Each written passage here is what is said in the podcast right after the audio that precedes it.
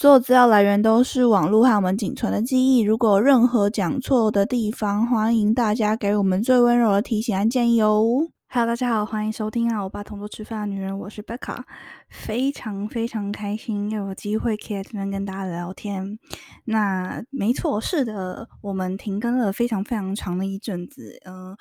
因为以后工作的关系，我们两个人的工作。的时间实在是有点对不上，所以可能会改成不定期的更新，或者是定期更新，但不一定会是两个人的方式呈现。就像是这一集一样，我们是以一个人的方式呈现，也就是我本人会跟大家聊聊天，那妹妹就没有办法了。那今天也非常开心，可以再次有机会跟大家在这边聊天。是我自己了，稍微孤单一点，但希望还是可以可以跟大家聊非常非常多最近的事情啊，韩国的事情啊，韩剧的东西啊，偶像的事情等等等等。那我们就会从双人的模式随机变成可能单人。那今天就是首次挑战我一个人跟大家说话了，希望大家可以给我更多的支持 还有爱与包容。既然今天只有我一个人，那我就会比起跟妹妹那种有脚本式的一搭一唱，虽然我们是有脚本。但是我们基本上回话东西的内容是没有写好的啊，但是脚本是有写好的，就是我们要聊什么主题这样子。那比起因为。就是妹妹，就是两个人嘛。那现在就只有我，就只有我了，所以我就希望可以改用比较无脚本的模式，是更轻松、更自然，然后更像是像朋友一样，我想讲什么就讲什么那种感觉。用比较随机的方式跟大家聊最近的近况，那顺便带这呃带几个，就是这几个月比较大的新闻，有关于 K-pop 还有韩国演艺圈的。其实我觉得六月算蛮精彩的，我准备了好几个大事件，准备要跟大家分享。但是在分享之前，必须必须跟大家聊一下为什么停更这么久。有一个很大的主因就是，呃，妹妹因为她是幼教系的嘛，不是幼教系，她是幼教幼教相关的。工作，那他那个工作本来就比较忙，但是正常的幼教应该是可以周末都放假的。但是因为妹妹就是他们的公司就是比较特别一点，所以基本上妹妹的周末都是还要继续上班的。那这第一点我跟他先搭不起来。然后第二点，为什么做了停了这么久没有更新的最最最最最最最最主要原因，大家一定会听到非常非常的震惊。就如标题所见，是的，我结婚了。其实现在想一想，就是好像在在讲这件事情，好像真的是也是蛮羞耻的，也有点害羞啦。就是因为毕竟就是不是一个这么有经验的事情嘛。对我闪婚了，我跟大家分享一下我整个闪婚的全过程记录好了。呃，我现在有点看不太出来，我甚至已经忘记我上一次更新是什么时候了。在我印象当中，maybe 应该是四月吧，四月或者是五月，I guess 应该是超真的是超级久之前了。那其实我在更新的那个时候，我应该就已经在准备结婚这件事情了，应该是有在筹备的。我看一下，我现在来立刻来看我的最后一次，Yes，五月六号。那呃，五月六号那时候更新的时候，最后一次录，我猜应该是四月底。那那个时候其实就已经进入到如火如荼、非常惨烈的阶段。就我其实一路惨烈到现在，就是你看五月、六月，现在是六月底嘛，就是其实都 蛮蛮辛苦的，就是在准备结婚的这个过程里面。呃，我其实应该是今年三月的时候就决定要结婚，然后。就是现在，我我想象中的结婚应该是非常简单，两个人因为相爱，然后登记，然后办简单的婚礼这样子。我想象中是非常非常简单一件事情，然后不宴客，怎么样都什么就是一切从简，然后就是希望身边的朋友就是来几个重要的就好了，然后大家真的是带着爱与真诚的祝福来，然后我开心，大家都开心。我跟你说，这一切都是梦，你们真的没有办法想象结婚到底是一件。多么惊悚的一一段旅程，对我想要用旅程来解释比噩梦好，因为毕竟大在准备的过程虽然很辛苦，但还是蛮蛮蛮快乐的嘛。毕竟是要朝着幸福的路迈进，但是这一切都跟我想象中差太多了。就我以为它是应该是一件很简单，而且应该是蛮快速就可以决定的事情。No，大错特错，我完全不知道 My god！就是结婚竟然有这么大的、这么庞大的一个产业在支撑它。结婚的世界应该就跟 K-pop 一样，它是一个极大的产业，然后它可以含瓜的，以及它可以赚到的钱是天价。因为我的想象里面，因为我今年不瞒大家说，我今年就是才二十四岁而已，所以其实。我就觉得，我希望就是一切就是从简就好。我不记得大家，呃，我不知道大家记不记得我在 maybe 年初的时候有跟大家讲，就是说我有可能今年要去韩国这件事情。其实我一直都在筹备这件事。那因为工作的关系，所以我就觉得，诶，那继续待在台湾。可是就是一边工作，然后一边准备韩国语学堂的东西，然后准备就是看，呃，韩国那边开放情况怎么样。然后我就是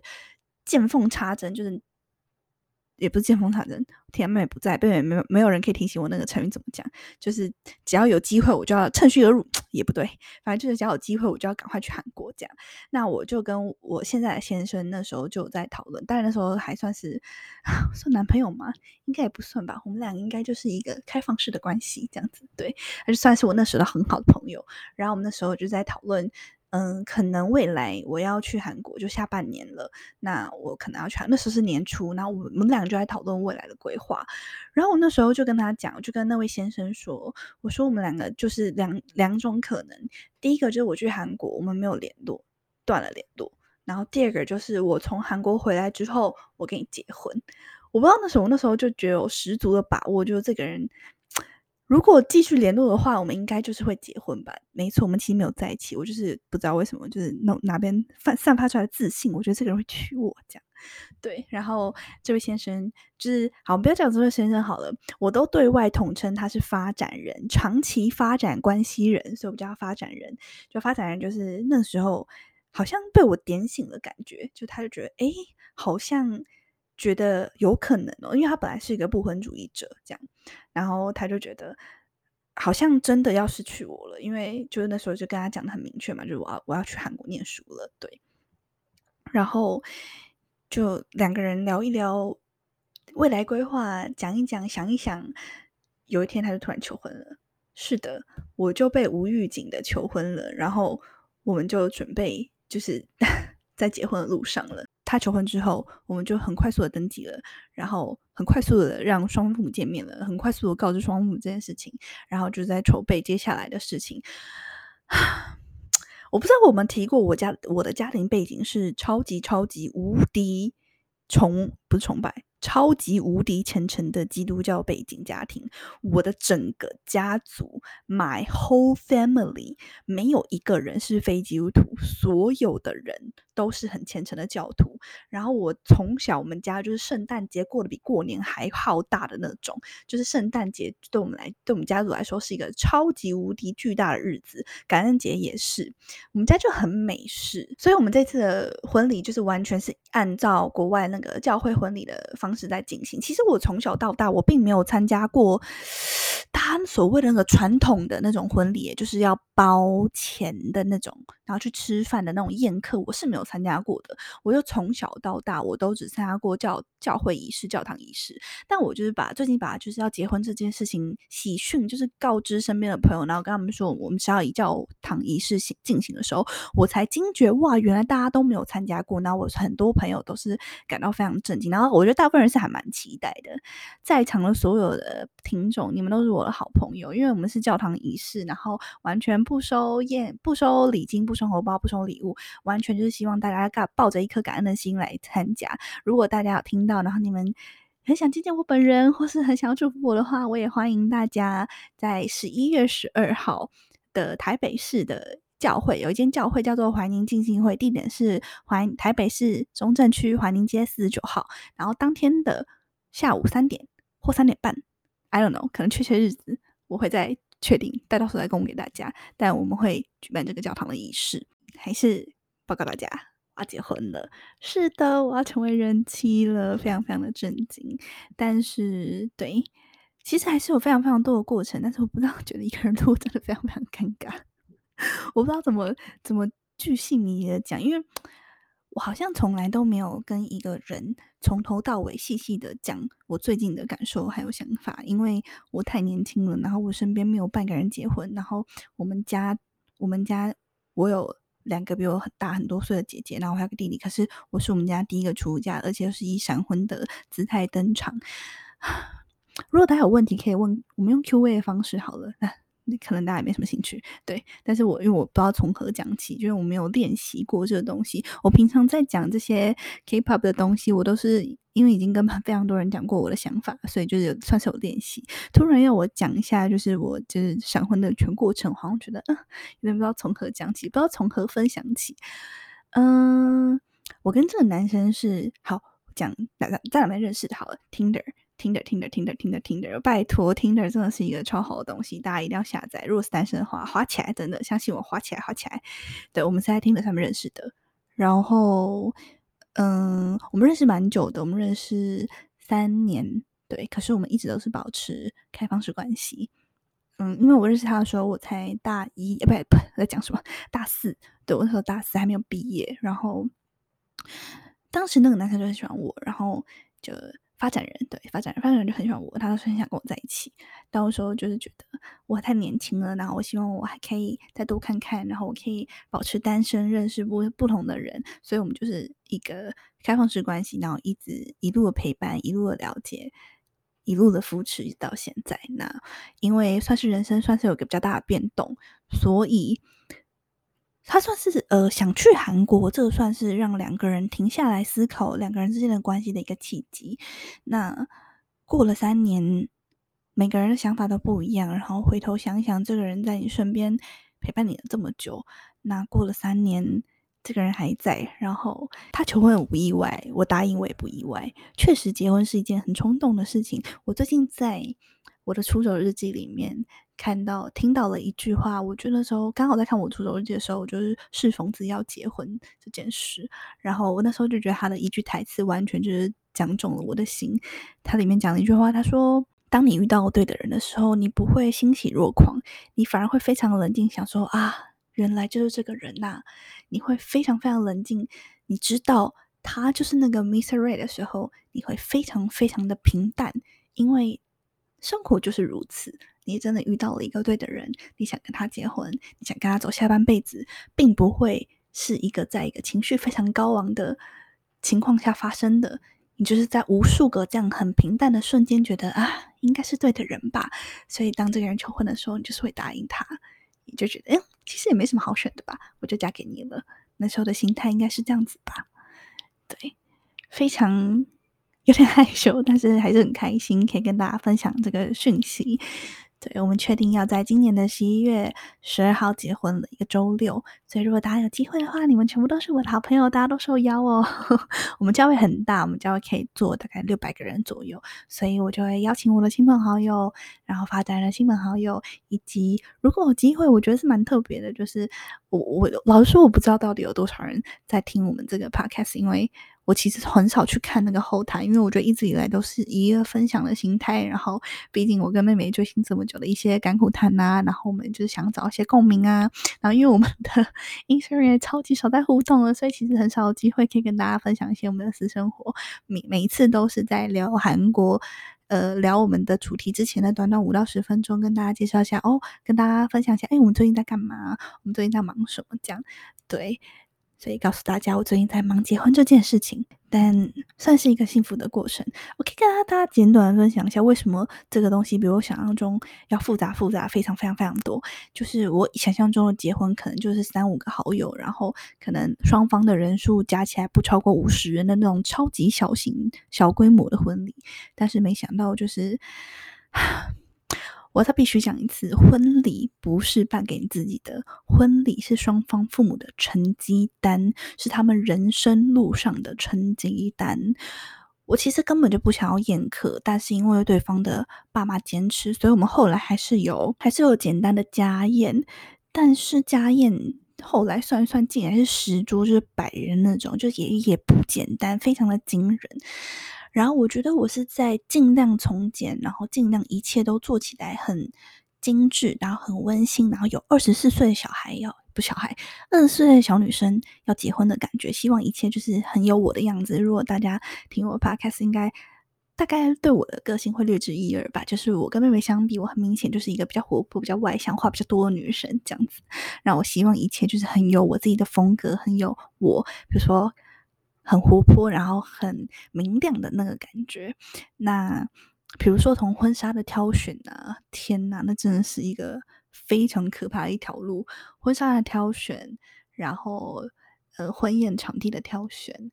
然后比如说当天花的布置，当天的外汇你要跟谁配合，背板的制作，而且我跟你说我已经一切从简了，因为我们没有挑时间，我们没有订婚，然后我们没有我们没有宴客，因为我们不收人家钱，所以就是没有宴客，然后我们。没有喜饼，因为我们没有宴客，所以不需要送女方女方的朋友的饼，就是因为都是家人嘛，所以就没有喜饼。但是因为是呃教会的形式，所以就是当天结束之后，还是会有，比如说婚礼小物啊，还是会有嗯餐盒或者是一个茶点区让大家使用。对，它真的是一个非常非常庞大的。经济产业，所以还是觉得鼓励大家结婚，结婚绝对带动经济。哦，但还有，你婚纱的挑选就是一个嘛？婚纱是一个挑选哦，然后你呃头纱是另外一个世界，然后头纱你身头上戴的饰品又是另外一个世界。Oh my god，那真的是完全挑不完。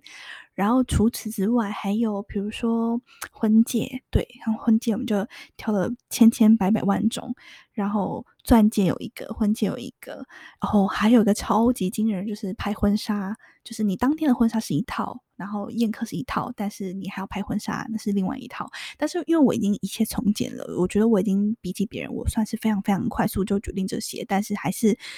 很耗神，所以我没有办法想象其他人到底弄起来有。多么惊人！因为我平常工作很忙，然后发展人的工作也很忙。发展人是呃日商的高阶主管，他是游戏业的，所以他平常工作已经够忙了。然后我们竟然还要花时间做这件事情，我就觉得我们就是在用下班的时间，然后做一件大办一件大型的活动。我平常上班就是办各式各样的活动，然后下班了还要再办一个自己属于自己的六百人活动，这样 对，非常非常的惊人。那工作量非常的。出乎意料之外，就是我觉得很累的地方，除了要对的细节很多，你还要符合双方家长的期待。我觉得这是最累的，因为其实双方家长要的东西其实不太一样，然后要在双方家长以及我这三个圈圈里面找到那个共同点，真的是难上加难。所以我其实还蛮感谢我父母，也很感谢发展的父母，他们算是给我还蛮大的空间去。呃，讨论这件事情吗？对他们，其实在很多地方，我觉得都做蛮大让步。例如婚纱，就是我完全不想花钱租婚纱，然后我就想要穿轻婚纱，我想要穿短裙这样子，想要穿蓬蓬裙、蓬蓬的短裙。但是，就是其实在这个在台湾还蛮难找的，就是以租来说就蛮难找。后来就发现，就用买的最便宜，就是因为你知道，白纱租一套可能好的。Maybe 是两三万、五六万都有可能。那用买的，我那时候就买一个蓬蓬裙，大概三三千块、四千块吧。然后上身啊，然后鞋子就穿 Converse 的帆布鞋，因为我就希望一切就很轻松，然后让大家看起来就是有很活泼、有二十四岁女生结婚的感觉的那个样子。对我就是花很少很少的钱，然后在筹备这些。那我跟发展人，我们两个的目的就是所有东西，包含宴客，包含。呃，婚纱一坨拉鼓，我们加起来希望在二十万以内，但是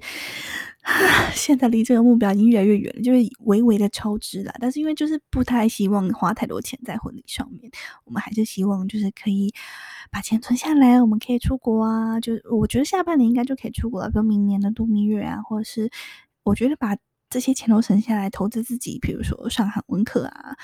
呃，比如说买好一点的家具啊，或者是住在好一点的地段呢，我觉得这都是比较实际的方面。对，但是我们还是一切希望就是从简从简。但是我觉得我可以用这么便宜的价钱办婚礼，有很大部分就是我觉得双方家长都有资源之外，就是因为我本身的行业就是呃音乐产业嘛，所以我本身就有很大量的这个资源，比如说新密啊，就可以找比较认识的化妆师啊，然后呃我的。我的婚纱可以找我认识的摄影师拍啊，那都会给非常友情价，所以嗯，我的案例并不适用于外面的案例。我知道外面的行情有多么多么的惊人，所以我才会说这是一个非常庞大的开销。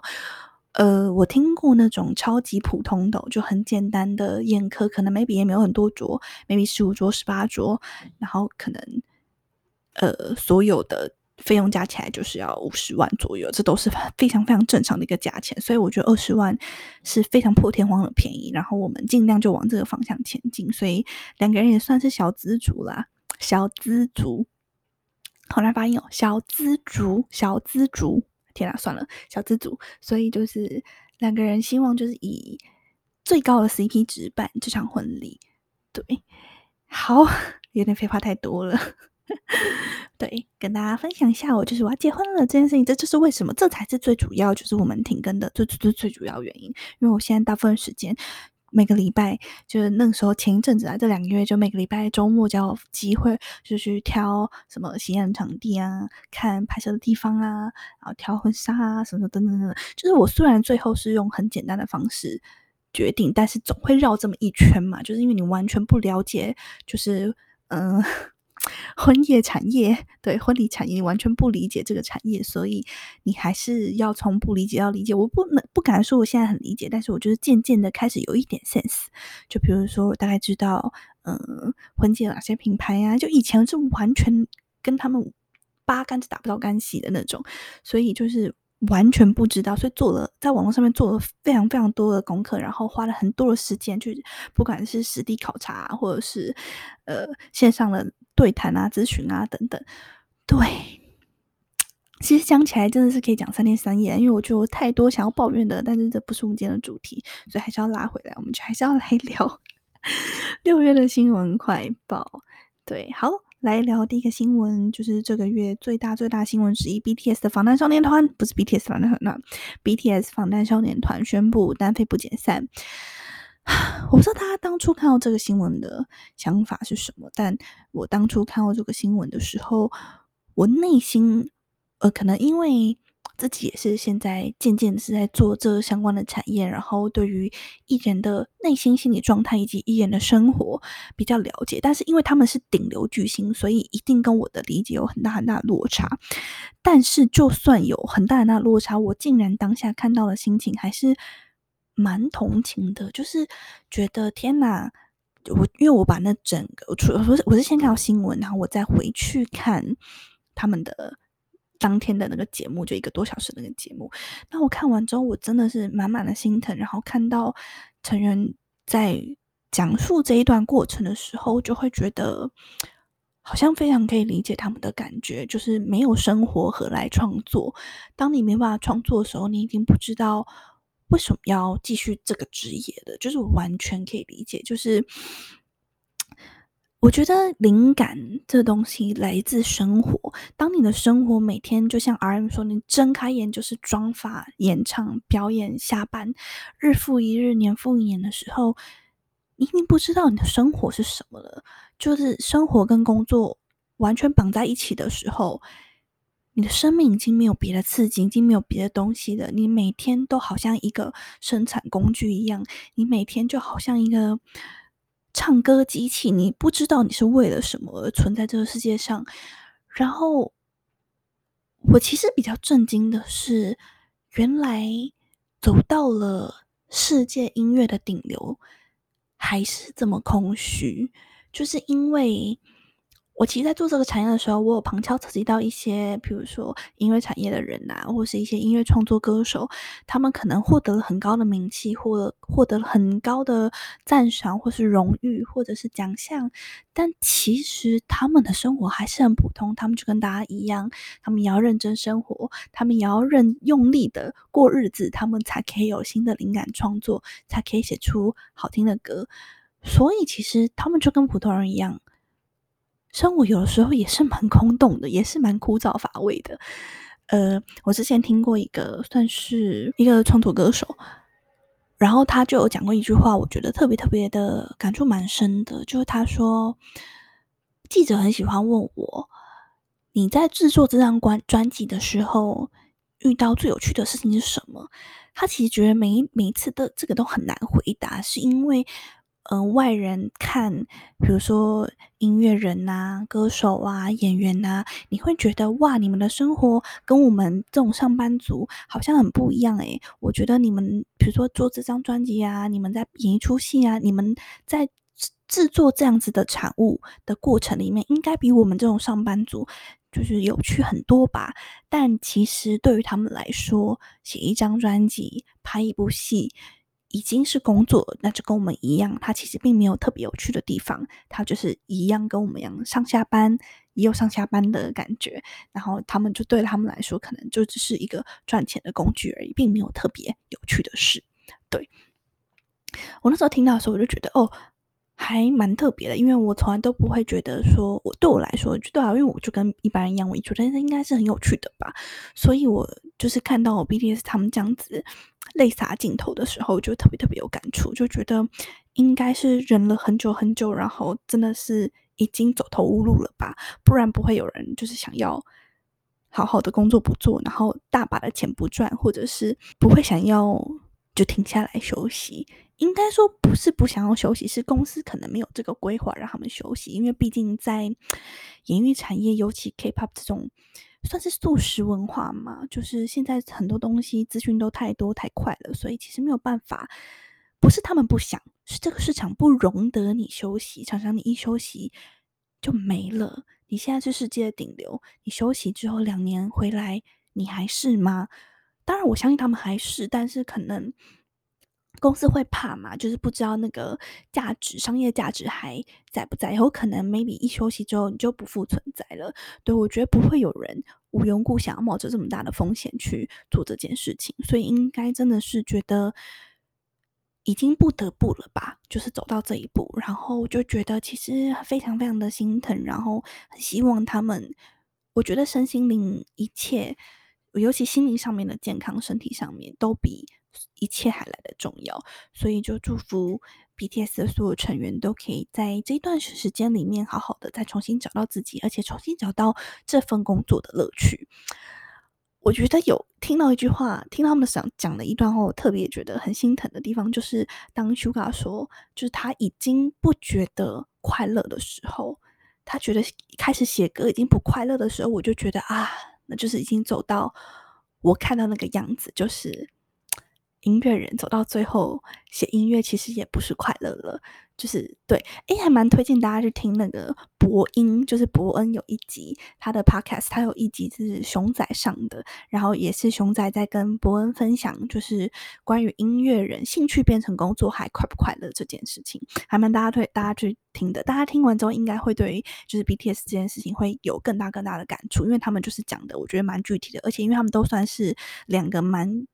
嗯，蛮有说服力的人物吧，一个是喜剧界，一个是音乐界，蛮有名的人物。然后他们来讲为什么兴趣不能当工作，然后为什么他们做这件事情或许或许已经不快乐了。对，然后我就觉得我从 BTS 看完那个整个访谈下来，我完全可以感受到，然后我觉得完全可以体会他们的感觉，然后就会觉得非常非常的可惜。然后我觉得休息是必要的，然后我相信他们一定可以在。再回来了，我相信了。就休息之后，而且其实还蛮期待他们单飞之后的作品。我觉得有的时候团体维持团体，并不是说感情不好要分开，而是适当的让大家休息，让啊都有距离，反而在一起之后可以创造出更多不同的火花。我觉得这是很棒的。对，好，下一个新闻就是具俊晔，就是国民姐夫大 S 的先生，库隆成员具俊晔，他登上了刘惠子，然后公开了跟大 S 重逢的全细节。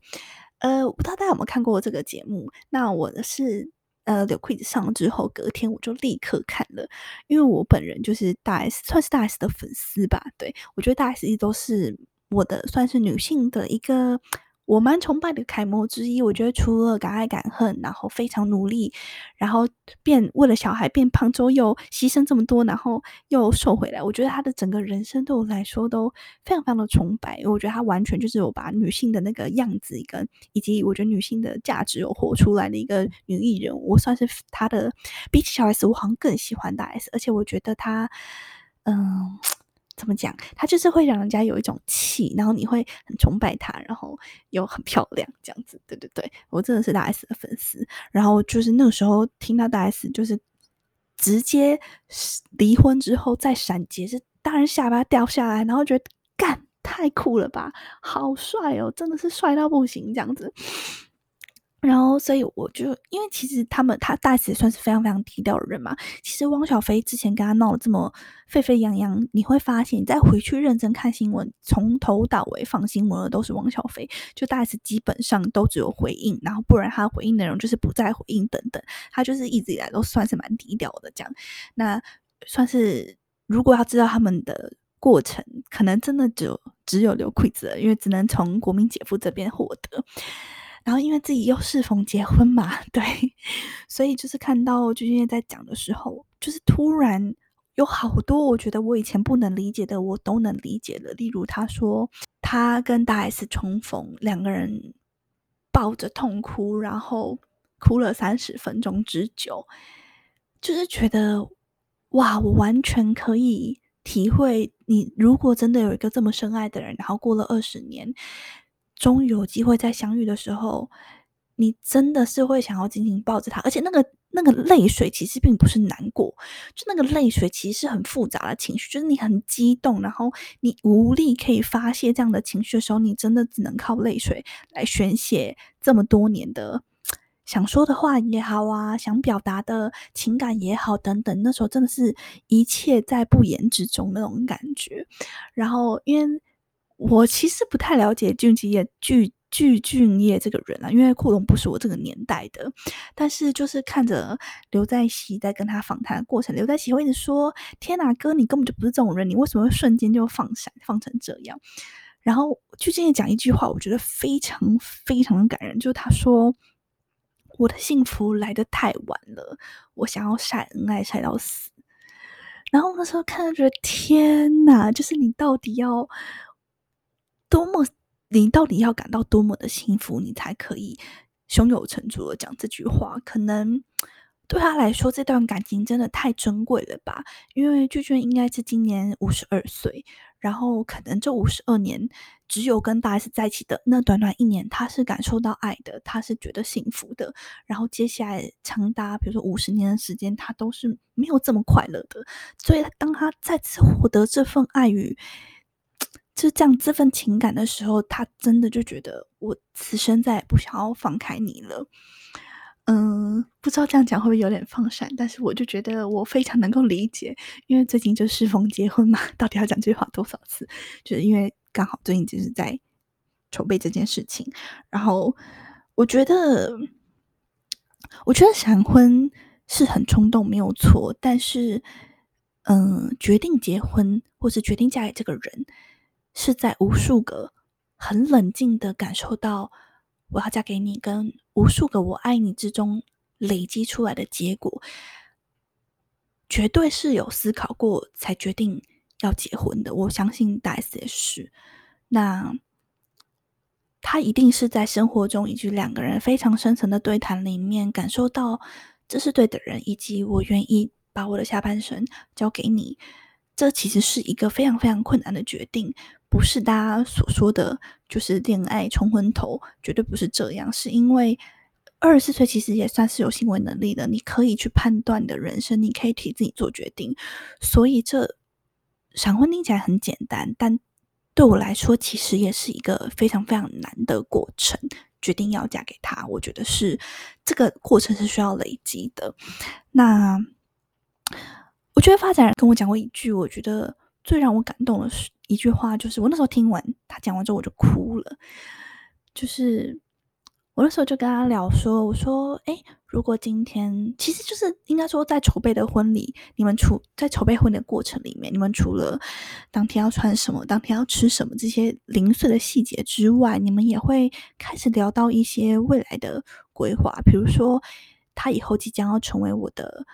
呃监护人，那我的生死就交在他手中了。”那我们就会讨论这些东西，譬如说，以后如果我有个三长两短，要不要救？那他相对的，我也会问他说：“哎，那我们两个怎么处理？这样子，怎么决定？我觉得希望就是在两个人意识还清醒的时候就先讲好。那我立场是我跟他讲说，无论如何我都不希望你救我，因为我觉得有时候这就是命，就是我今天遇到了，那就让我走吧。这样，我不希望我可能到时候救了起来，然后半身不遂等等等等，我觉得对我来说是很痛苦的。那呃，同样问题问到发展人，那我那时候就问他说：“我说如果就是。”今天我走了，那我希望你就是还是可以继续的相信爱情。你的人生今天遇到了我，那如果今天不幸英年早逝，那我相信你起持续的期待，你还是会遇到比我更好的女生，因为你是一个很好的人。所以我希望，就算我走了，他也不要，我希望他怀念我，让他想念我，但是我希望他还是人生可以 move on，然后可以遇到更好的女生，然后可以。再次的幸福，这样。然后那时候发展就看着我，然后他就说：“他就说我我如果遇到，我说如果你先走了，那我会很努力的等你。”他就说我会开始关注那种 幼稚园小学生，我会好好的守护你。然后当你十八岁的时候，我会跟你谈一场。轰轰烈烈的爷孙恋，然后那时候就是疯狂的大笑，然后笑笑笑笑笑着笑着，我就哭了。我就觉得天哪，就是真的，当你遇到一个对的人的时候，你宁可跟他谈爷孙恋，你也不觉得有人可以替代他或者取代他了。然后我那时候就后来，我就看着他，我就抱他，然后我就狂哭，我就说。我我也爱你，这样就是我那时候看着他的时候，我脑中就浮现了鬼怪的剧情，就是鬼怪那时候就是最后就是女生也是不知道过了两个人就是经历了不知道几个轮回，然后最后女主角一句恰恰打找到鬼怪了，一炮而红。我觉得我那时候好像人生就在经历那样子的剧情一样。我人生看了一辈子的韩剧，我从来都不觉得韩剧的剧情、韩剧的台词、韩剧的什么情况会降临在我身上。我一直都算是一个人间清醒的剧迷，就对我来说，看韩剧我是可以从很理性的角度去专业的分析以及判断它到底拍的好不好，具体怎么样怎么样啊。但我跟你说，当你爱情来的时候，听到这句话的时候，你真的就是天哪！我就觉得我的人生怎么会有一天活得跟韩剧一样？我就觉得特别特别不可思议，真是不可思议。然后现在再回想起来之后，就会觉得幸福满满。对，不知道大家会不会觉得很烦？但是我还是要到告诉大家，不要放弃爱情，你们总有一天一定会找到像我这样子对我一样好的发展人。大家一定都可以成为韩剧的女主角的。我以前是不相信韩剧剧情，已经不很不相信韩剧的人生。我当时还是不相信人生，但是我相信韩剧创造出来的氛围跟那个爱情以及那个甜蜜感。我相信大家一定可以从人生里面的某个某一段爱情，或是从某一个情某一段情感里面获得到他们想要创造出来以及他们想要传递的那个感觉。我相信这是存在的。对，话不要说这么满。我以前都是那种很铁齿的那种人，我现在懂了，好吗？我跟所有韩剧道歉，跟所有编剧道歉。我懂你们要谈出了那种撕心肺裂的爱情了，我现在终于懂了。好，这就是有关于我，我还蛮推荐大家去看那个柳葵子的啊，就是真的，我觉得应该算是非常少数机会可以了解到 G G 跟大 S 的了，蛮蛮蛮开心的。就是真的看到他们这样子愿意公开出来这样说，我真的就是非常非常的蛮感动的，然后很替大 S 开心，真的非常非常开心。好。下一个新闻就是 TXT 十月要在台北开场，在南港南港展览馆。那呃，我是听到很多人都说，嗯，应该是七月开始就会阶段性开放，然后变成零假期，然后接着就渐渐渐渐就不用隔离，所以会一切就会缓慢的复苏当中。TXT 应该是台湾目前为止第一个公布要要有线下演唱会，而且是实体。很明显有在做的执行的这个团体，那我就期待接下来会有越来越多的团体。我在这边许愿，我希望可以看到 Winner 以及好好多哦！天哪，我好想许愿，狂许愿。我现在没有 news 了吧，但是应该可以看一下哦。东那个东方神一定要 IU，然后那个 Super Junior，超级想看 Super Junior。还有谁啊？我想看一下我身边背后的墙。EXO 对 EXO，NCT NCT，拜托许愿 NCT，然后我希望有 GOT7 的成员。不一定全部人，但我觉得成员能够来的话，就是最好。我也是蛮期待的。还有谁啊？天呐！哦，Six Six，我之前讲过那些团体，我都希望他们可以来。对我只要 Pentagon Pentagon B to B B to B，突然瞬间醒了。The Boys The Boys，希望他们都可以来。对，真的很期待恢复到之前的生活。那个可以一直疯狂看演唱会、疯狂出国那个生活，继续追星，非常的非常期待。然后在这边争一下，就是有没有好朋友想要跟我一起去看 TXT？因为妹妹其实没有很想跟我去，那我身边没有什么人想跟我去，所以问问看大家，如果有想要看 TXT 的话，想跟我一起看 TXT 的话，我一定是可以看摇滚区的。所以如果想看摇滚区的 TXT，或者想看座位区的 TXT，都欢迎私讯我们粉专，我会回答你，我们一起抢票，对我们一起去看，结伴去看。好，最后一个新闻就是今天的新闻，今天刚出来的关于我们亲爱的孙贤。天呐，我们真的是从频道，我们我们频道第一第一第一集就是在讲玄彬他们认爱，我们完全就是见证他们的全过程的一个一个角色啊。我们从他们认爱，然后到结婚，然后到今天的新闻就是孙贤怀孕了。我今天看到孙贤怀孕的时候，是突然那个。一下那个很温暖的情绪一下就涌上来，然后看到他的文字，然后看到他说非常非常的期待，然后我就觉得非常非常的想哭。我真的觉得天呐，我的天呐，韩剧的剧情都是真的，就是觉得他们他们才真的是把韩剧演的非常火，演出来的好吗？他们才是。我我不知道这样讲好不好，但我今天就这个新闻一出来，我就立刻跟我姐大聊这个东西，然后我就说他们去美国绝对是度蜜月 plus 做试管婴儿。绝对是这样，不然也太巧了吧？就从美国一回来就立刻成功。我跟你讲，他们一定是在待在那边，然后成功下面取卵啊，什么取精取卵做，然后做试管，然后直接放到肚子里面，然后接下来回来就专心养安胎，然后玄彬开始赚钱，然后就可以三个月恭喜公布怀孕这样子。我觉得啦，但我我没有觉得不好，我觉得非常好，因为。就是其实他们两年纪也蛮大的，然后加上就是我觉得，呃，自然受孕这东西就是几率也不高，然后，呃，做试管是可以，其好像是我不知道现在技术是怎么样，我知道美国可以调性别，然后应该是可以，就是放进去之前把所有该检查的全部都检查好，就确保这一颗受精卵是非常非常健康，然后能够。比如说可以选男选女啊，或是要不要双胞胎啊，这种应该现在都是现在的科技都是可以做到的。所以我觉得这样没有不好。如果有钱的话，然后可以省力，然后又确保就是成功率很高。然后因为毕竟如果是有机化型的，他们是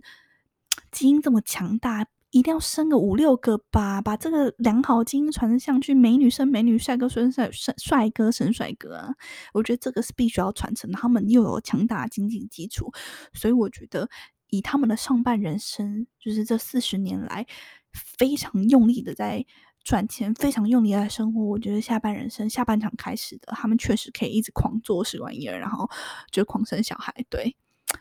非常祝福。然后我是完全支持这件事情的，就是比如说，我现在完全没有想生小孩，然后。当然，未来也没有了，但是可能还是会想要先去冻卵之类的，就是想要在自己最年轻，然后卵子还算健康的时候，先把它保存起来，然后可能 maybe 三十岁之后，或是不知道 I don't know，我不知道我什么时候会改变心意。那如果不改变心意，冻在那边也可以这样子。对，所以我完全是支持试管婴儿的。然后我真的觉得他们就是去美国做的，不然也太顺利吧，太成功了吧，很不可置信诶。对，好。恭喜孙贤，恭喜玄彬，恭喜我前夫！这样，我已经不能再说那些偶像或者是那些韩剧原来是我老公了，因为毕竟我已经有真的现身的。天哪，我以后再讲我就重婚了。但是我就是发展人，完全就是完全不在乎，就是我追星这件事情。就是我们都说什么？哎，太因为我们有一起看蓝调嘛，最近在看，前一阵在看蓝调，然后每一次看，我就是大锤他，我就说 就是那个谁啊？那个那个不是不是玄彬。静斌，俊明，我是大锤他，我说静斌也太帅了吧！然后跟他结婚一天，后跟他交往一天就好。然后就默默看，他说：“嗯，这是蛮帅的，好想知道。”就是 他说他也蛮好奇跟这么帅的人交往什么感觉，这样子。对对对，就是我们两个就算是蛮 peace 的，在讨论这件事情，他也完全不会吃醋。然后我也就是可以继续喜欢我的偶像，然后追我的星，这样子。对，祝福我的前夫玄彬。非常非常的幸福。老实说，真的是，我觉得不知道诶，我觉得我有被他们的幸福感染到，然后我觉得，因为看见他们的相爱，然后我觉得自己有被那个爱，除了被感染之外，我觉得我有传承，就是有那种接棒跟接受的感觉。我因为他们就是接连有这么多的喜事，然后我有感受到，我有接受了，然后。把它放在我的心里，然后因为加上自己也遇到了最近被下面这辈辈子都跟他一起生活的人，所以特别特别了解，然后觉得因为有沾沾喜气的感觉，因为他们结婚，然后现在我看到他们这么多接二连三的好事，我觉得接下来一定只会是非常辛苦的人生，没有啦，就是。生小孩，爸妈嘛，一定很辛苦，但我觉得那就会是非常甜蜜的负担。然后非常非常祝福他们，我觉得自己也因为从小到大爱着玄彬，没错，真的从小到大从他们的世界两千零六年他们的世界韩剧开始就是玄彬的铁粉，这样，然后一路看到现在，那两千零六年我几岁啊？八岁，小学四年级，对，然后一路看到现在自己要结婚了，然后就觉得感触特别多，对于这些事情。对，好的，今天花了大部分时间都在废话以及告知这个喜讯给大家，那非常开心，就是有这个机会，然后